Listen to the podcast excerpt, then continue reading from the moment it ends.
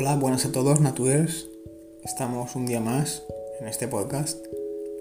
El podcast de hoy lo he destinado a tratar o aprender cómo subir masa muscular y la ayuda que nos pueden dar ciertas plantas para conseguir tal fin.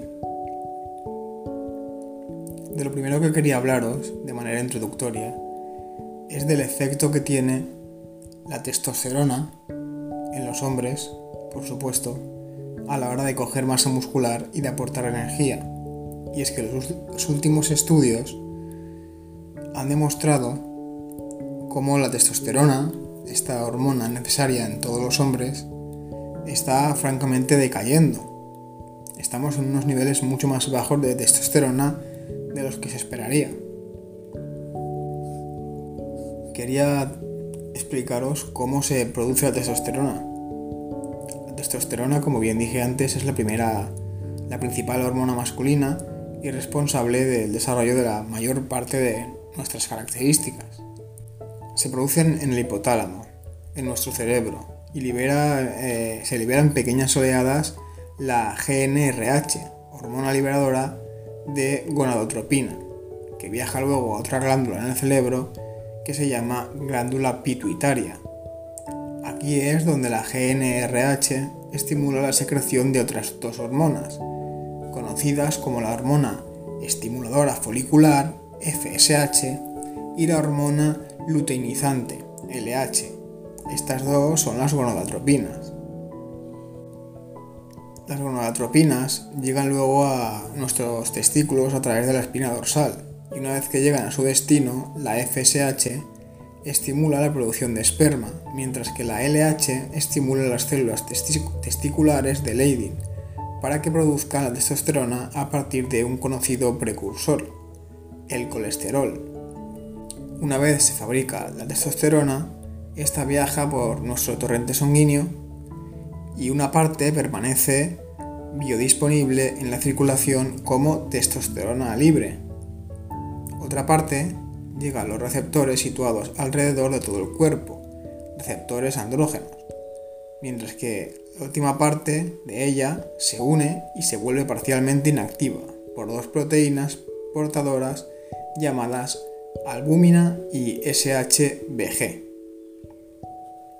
Ahora quiero enumerar una serie de actos que todo el mundo podemos llevar a cabo para favorecer nuestros niveles de testosterona.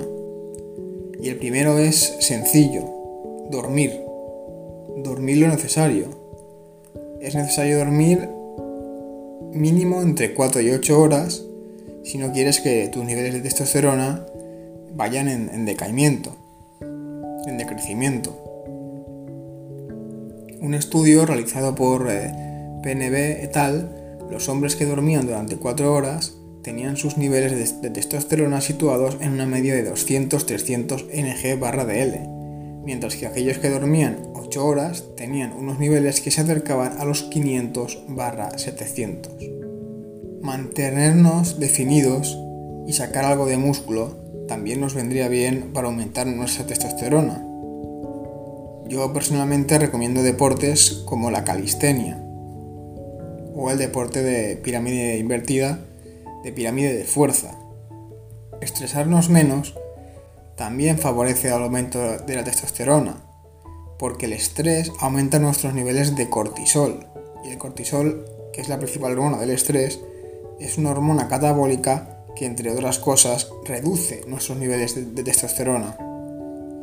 Es cierto que necesitamos el cortisol para muchas cosas, por ejemplo, levantarnos por la mañana.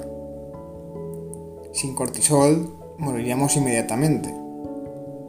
Pero hay que llevar, intentar encontrar el equilibrio entre un cortisol normal y altos niveles de cortisol.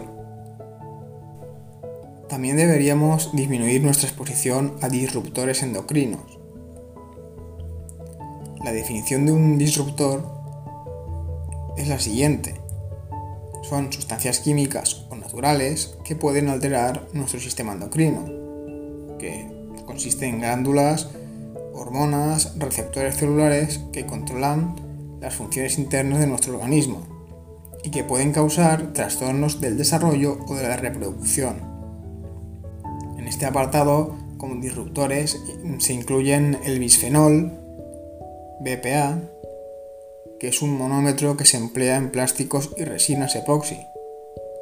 También los parabenos, que son conservantes usados en casi todo tipo de cosméticos, como lociones para el sol, cremas hidratantes, lubricantes, champús, geles de, geles de afeitar, pasta de dientes, y pueden tener una leve afinidad a los receptores de estrógenos en el cuerpo. También encontramos los phtalatos, que se utilizan comúnmente para darle flexibilidad a los plásticos, también como estabilizadores y agentes emulsionantes en muchos artículos de cuidado personal. Las benzonofenonas son estabilizadoras de luz, compuesto por absorbentes de rayos ultravioleta que mejoran la permeabilidad. También es un disruptor, así como el triclosan y triclocarban, agentes antibacterianos que se encuentran en muchos jabones, lociones y desinfectantes para las manos, que no solo, paradójicamente, son ineficaces a la hora de matar las bacterias, sino que también tienen un mecanismo que reduce la producción testicular de testosterona. Otro punto a tener en cuenta es conocer los efectos secundarios de los medicamentos. Como ya he dicho un par de veces, la medicina es un negocio y no es de extrañar que las empresas farmacéuticas ingresen trillones de dólares al año y que no se tenga en cuenta los efectos secundarios a la hora de tomar o empezar un tratamiento.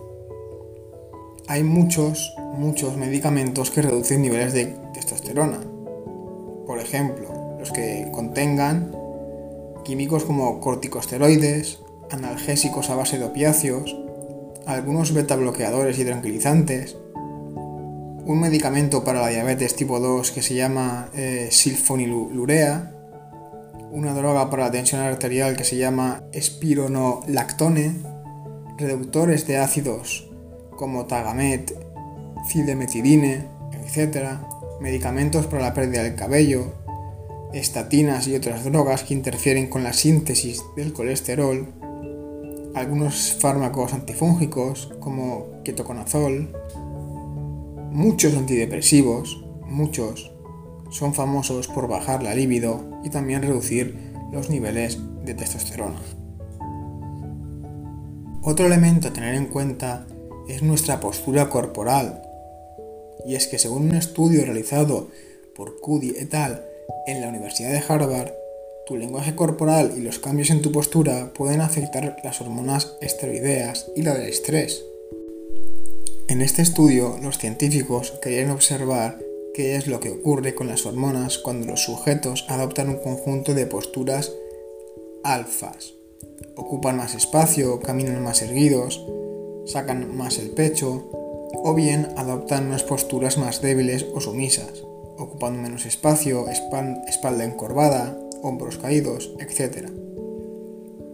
En tan solo unos minutos, el lenguaje corporal alfa ayuda a los hombres a obtener un 20% de aumento en sus niveles de testosterona y un descenso de un 25% en sus niveles de cortisol.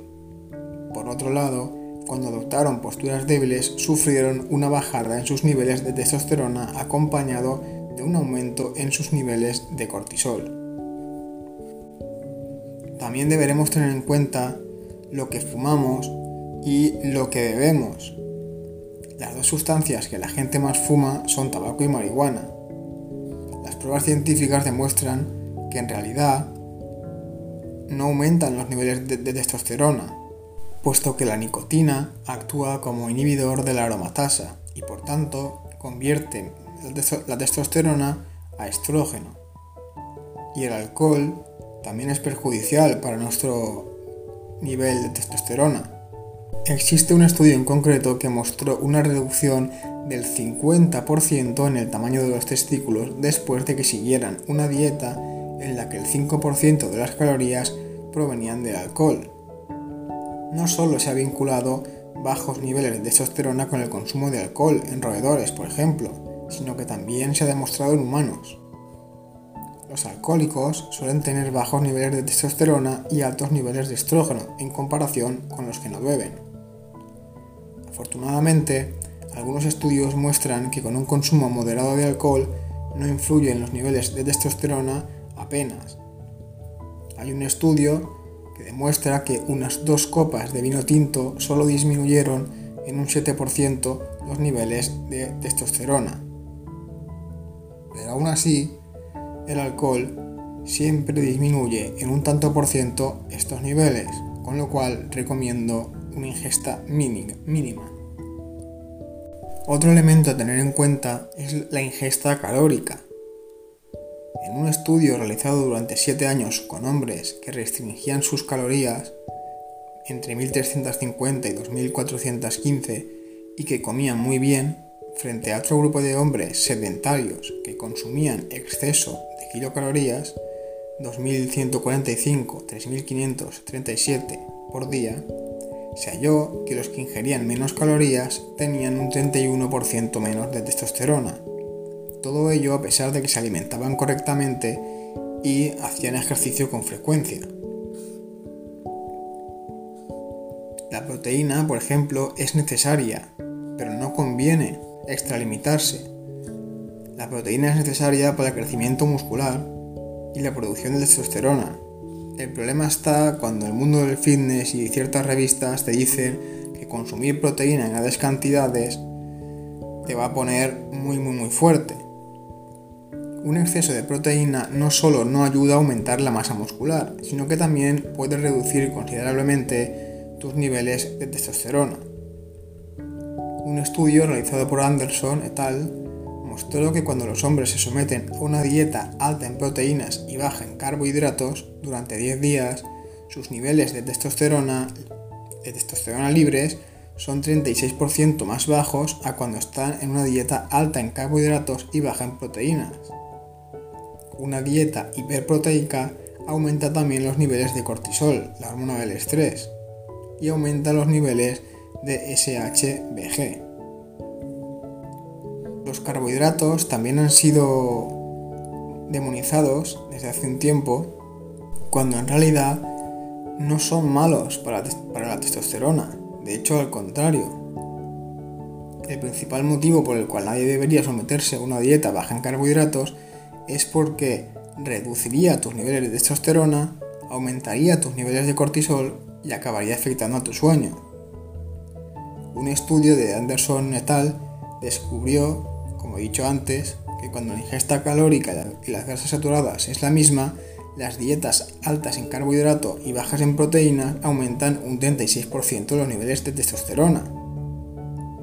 Y hay más estudios que respaldan los descubrimientos de Anderson. Yo recomiendo que aproximadamente un 35% de tus calorías provengan de los carbohidratos, principalmente carbohidratos de fuentes bajas en fibra y de gluten. El gluten aumenta los niveles de prolactina y eso tampoco nos conviene a nivel de testosterona. Las grasas y el azúcar, a pesar de lo que muchos puedan entender o pensar, sí que ayudan al nivel de testosterona. Pero hay que tener en cuenta qué grasas y qué tipo de azúcar. Las grasas saturadas constituyen un macronutriente de vital importancia para la producción de testosterona pero hay que tener cuidado con las grasas trans, las poliinsaturadas y etcétera, que son las realmente malas para nuestro organismo. Lo mismo pasa con el azúcar. El azúcar mm, no ha, habido estudios por el momento que demuestre un aumento de ingesta de azúcar relacionado con un descenso de niveles de testosterona. Sin embargo, sí que es cierto que el azúcar puede ser perjudicial para nuestra salud en un montón de eh, hormonas al margen de la testosterona y puede llevar a ciertas enfermedades. Lo que yo recomiendo es tomar azúcar pero proveniente de elementos naturales, es decir, stevia por ejemplo, azúcar de caña y limitarlo a lo mínimo, ya que con la ingesta de carbohidratos ya podríamos tener un nivel de testosterona que llegase a, los límites o a los niveles que, que deseamos.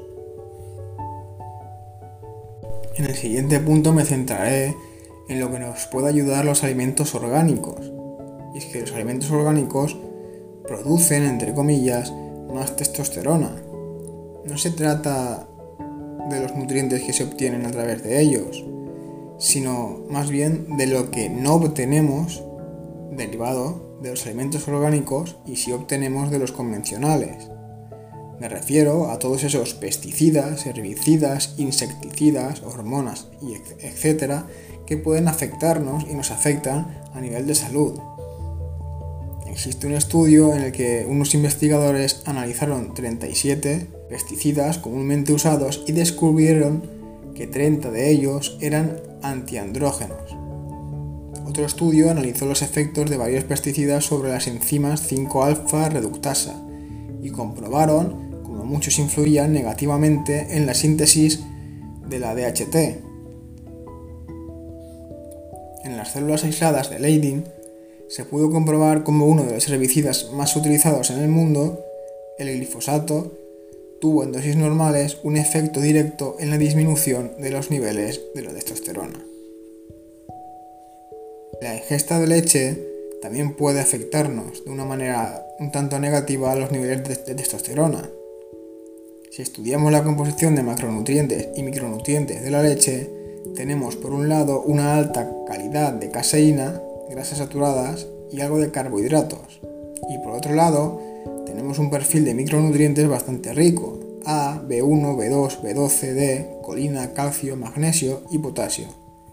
Pero a pesar de todo esto, hay un problema y se trata de la cantidad de estrógenos, de hormonas estrogénicas que contiene la leche, sobre todo si deriva de granjas donde mantienen a las vacas embarazadas durante todo el año.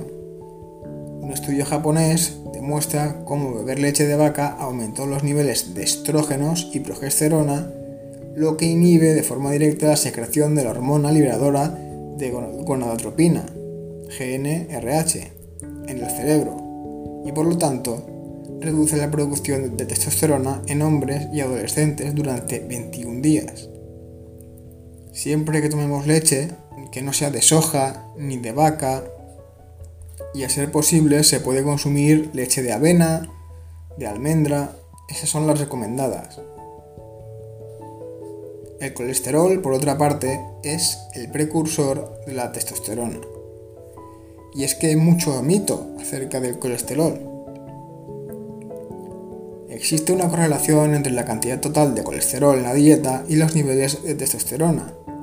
También existen estudios que muestran que el consumo de colesterol en la dieta no afecta a los niveles de colesterol en sangre a largo plazo. Un hombre de tamaño medio naturalmente sintetiza alrededor de 1-1,5 gramos al día de colesterol, mientras que su cuerpo tiene una cantidad adicional de 35 gramos dentro de las membranas celulares. También se sabe que cuanto más colesterol se consume a través de la dieta, tu cuerpo tendrá que sintetizar menos en el hígado, los intestinos, las glándulas suprarrenales y los órganos reproductivos. Al final, todas las hormonas sexuales se fabrican a partir del colesterol, y a pesar de que tu cuerpo las sintetiza a diario y controla la producción en función de tu ingesta, el aumento de la ingesta de colesterol y el aumento de los niveles de colesterol HDL en sangre están vinculados positivamente con el aumento de los niveles de testosterona. Por último, yo recomiendo eliminar estimulantes como el café o el té, hacer ayuno intermitente, introducir grasas y aceites como aceite de oliva virgen, aceite de coco, ciertas grasas de animales, aceite de aguacate, carnes que no sean rojas, huevos, patatas, cebolla, ajo, frutos secos como pasas o nueces y como especias perejil, jengibre, sal del Himalaya, queso azul, etc. Deberíamos limitar también la ingesta de los siguientes alimentos: regaliz, quizá menta, hierbabuena, grasas trans, productos de soja, alcohol, té verde. Y por último, dos pequeñitos consejos. Recordad siempre hidrataros de manera correcta es bastante importante para el desarrollo normal de las funciones cognitivas Y para aquellos que vayan a entrenar o que entrenen de manera regular, recuerdo el entrenamiento de pirámide invertida, el de calistenia y que hagan cardio siempre antes de levantar las pesas. Un estudio realizado por Rosa et al. A los hombres que hacían cardio antes de las pesas tenían 7 veces más testosterona que aquellos que hacían cardio después. Y bien, aquí acaba el pequeño resumen acerca de la testosterona y acerca de cómo poder aumentarla de manera totalmente natural. Y ahora mis consejos acerca de qué plantas pueden ayudaros a subir testosterona y masa muscular. Por ejemplo, una que yo uso es la Tribulus terrestris o también llamada abrojo. Hay modelos animales como conejos, ratas y monos en los cuales se ha probado el extracto de fruto de Tribulus terrestris y ha producido una mejora en las funciones sexuales y los parámetros de calidad de los espermatozoides. Este efecto parece ser debido a la actividad antioxidante de los flavonoides. También se ha observado una mejora de las funciones sexuales atribuido a la protodioxina, la saponina más abundante en el género Tribulus, que estimula las células de Sertol, de Sertoli e induce la proliferación de células germinales y el crecimiento de túbulos seminíferos mediante la conversión de testosterona en dihidrotestosterona a través de la actividad 5G reductasa. También se han descrito los siguientes efectos. Incremento de fuerza de contracción cardíaca, antihipertensivo, aumento de eliminación de oxalatos y uratos por vía urinaria, actividad séptica urinaria y muchos más. Esta es una planta que recomiendo consumir en cápsulas de extracto seco y empezar por un 60% de saponinas. Si veis que no sería que no fuese suficiente, podréis subir a un 90% de saponinas, pero nunca recomiendo empezar con ese nivel. La siguiente planta es la aolva o fenogreco. El fenogreco es usado para diversas causas. Una de ellas es la pérdida temporal del apetito. ¿Por qué he incluido esta planta para aumentar masa muscular? Justamente porque de entre todas las consultas, las propiedades que tiene, en este caso nos interesa que el fenogreco alivia la fatiga y también la pérdida temporal de apetito. Lo primero que tienes que hacer a la hora de aumentar masa muscular es ingerir las calorías que he dicho anteriormente. Y para eso el fenogreco viene muy bien. También hay estudios de esta planta en hombres sanos de mediana edad y mayores que se muestra seguro y efectivo en la, la reducción de los síntomas de la deficiencia de andrógenos, mejorando así la función sexual y aumentando la testosterona sérica, tercera planta que nos va a servir es la maca, Lepidium melleni. Varios estudios preclínicos han mostrado que la administración de maca a ratas macho incrementa la espermatogénesis, obteniéndose los mejores valores para la variedad negra de, maca. También previene la disminución de espermatogénesis, inducida por diferentes factores, como, la altitud, exposición al plomo. En ensayos realizados con carneros, la administración de maca dio lugar a un incremento significativo del volumen del eyaculado, de la concentración espermática y de la motilidad de los espermatozoides. La administración de extracto acuoso de maca a ratas hembra en edad reproductiva demostró que, si bien no se observaba un aumento en la implantación de embriones, las ratas tratadas con maca parieron un mayor número de crías que el grupo de control. En cuanto a la actuación sobre la conducta sexual, ha sido constatado que la administración de maca a distintos animales de experimentación mejora el funcionamiento copulatorio de ratas y ratones, con mejoría en la disfunción sexual y disminución del periodo de latencia en la erección, debido probablemente a un incremento en los valores peneanos del complejo L-arginina u óxido nítrico. En estudios in vitro realizados con condrocitos humanos, se ha observado que la maca disminuye la destrucción del cartílago por actuación sobre su catabolismo y activación local del factor de crecimiento ligado a la insulina, IGF-1, que también se llama hormona de crecimiento, el cual se encuentra implicado en las vías anabólicas. Y bien, pasamos a la siguiente planta, que es una alga, y que también puede ayudarnos a la hora de aumentar nuestras energías para entrenar y aumentar nuestra masa muscular. La espirulina es saciante debido a los mucílagos y a su contenido en proteínas. Produce sensación de plenitud gástrica, reduciendo con ello el apetito. La espirulina, como he dicho antes, aporta ya una cantidad de proteínas que nos ayudan a ese aumento muscular, a pesar de que, por contra, puede saciarnos un poco el apetito. Yo no recomiendo que todas las plantas que os estoy nombrando se utilicen a la vez, sino que hagáis una combinación de entre todas ellas y vayáis alternando su ingesta cada tres meses, entre 2 y 2. Recomiendo, por ejemplo, mm, maca y espirulina o Tribulus terrestris y espirulina junto con maca y fenogreco. Eso sería una buena combinación. La espirulina suele utilizarse como coadyuvante en la dieta en el tratamiento de sobrepeso, diabetes e hiperlipemias, sobre todo en deportistas, personas mayores o en estado de desnutrición. Y bien, con todas estas plantas acabo el podcast de hoy. Espero que os haya resultado interesante y nos vemos en el siguiente podcast, Natures.